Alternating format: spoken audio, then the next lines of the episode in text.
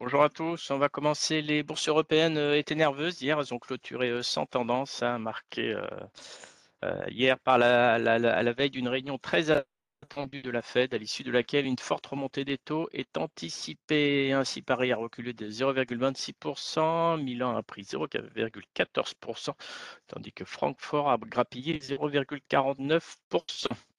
Notons que les indices ont changé plusieurs fois de tendance au cours de la séance. Euh, la bourse de Londres est restée bien entendu fermée le jour des funérailles de la reine Elisabeth II. Euh, le CAC est passé sous les 6000 points, finit finalement à 6061 points du côté des valeurs hier sur le CAC. Euh, notons que Valneva a chuté de 19,5%. La biotech va indemniser IDT Biologica pour arrêter leur collaboration dans le Covid-19. Notons qu'également euh, M6 a chuté là hier de 3,43% après l'abandon de son projet de fusion avec TF1. Cette dernière a baissé de 2,33%. Concernant Wall Street, la bourse a terminé en hausse euh, hier à la faveur d'un rebond technique et d'une chasse aux bonnes affaires après une semaine cauchemardesque pour Wall Street. Le Dow Jones a gagné 0,64%, le Nasdaq plus 0,76%, tandis que le S&P 500 a gagné 0,69%.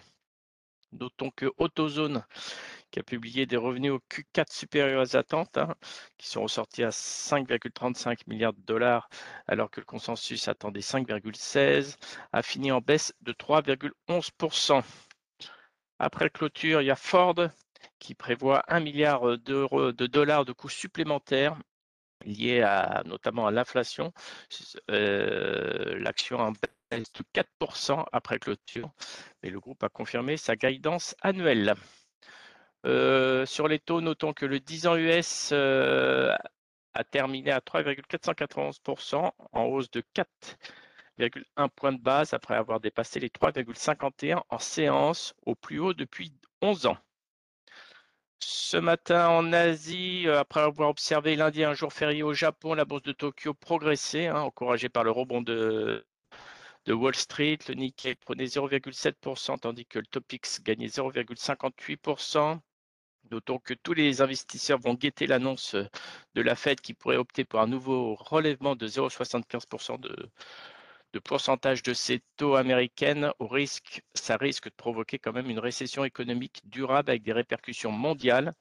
Une décision que la Banque du Japon suivra jeudi. Hein. La Banque du Japon devrait euh, cependant maintenir sa politique monétaire ultra commandante avec, des, avec une hausse qui serait très limitée, même si l'inflation nippone, a encore accéléré en août. Le Japon a en effet enregistré la plus forte inflation depuis 31 ans, plus 2,8% en août, alors que le consensus attendait 2,7%.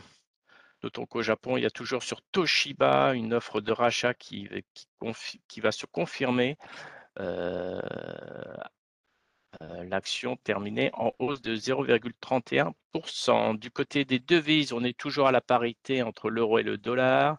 Sur le marché du pétrole, le WTI perdait ce matin 0,17% à 85,58 dollars, tandis que le Brent euh, cédait 0,11% à 91,9 dollars.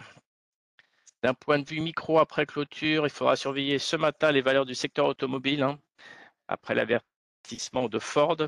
Le constructeur américain a prévenu hier soir que les tensions inflationnistes se traduiraient par une hausse de ses coûts d'un milliard de dollars par rapport à ses précédentes prévisions.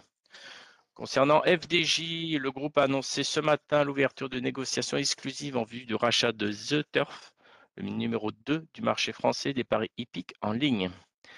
Et enfin, Enkel relève son objectif de croissance organique du chiffre d'affaires, maintient son objectif de marche débit et confirme ses, objectifs à long terme. Je laisse la parole à Nantes.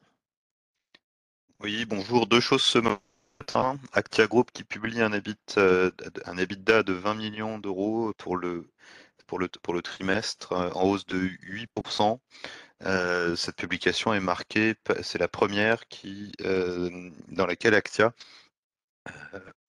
évolue sans son activité Power qu'elle a cédée à Plastic Omnium. Deuxième et dernière chose, le groupe Gorgé qui publie un EBITDA au premier semestre de 13,9%, en hausse de 14,4%.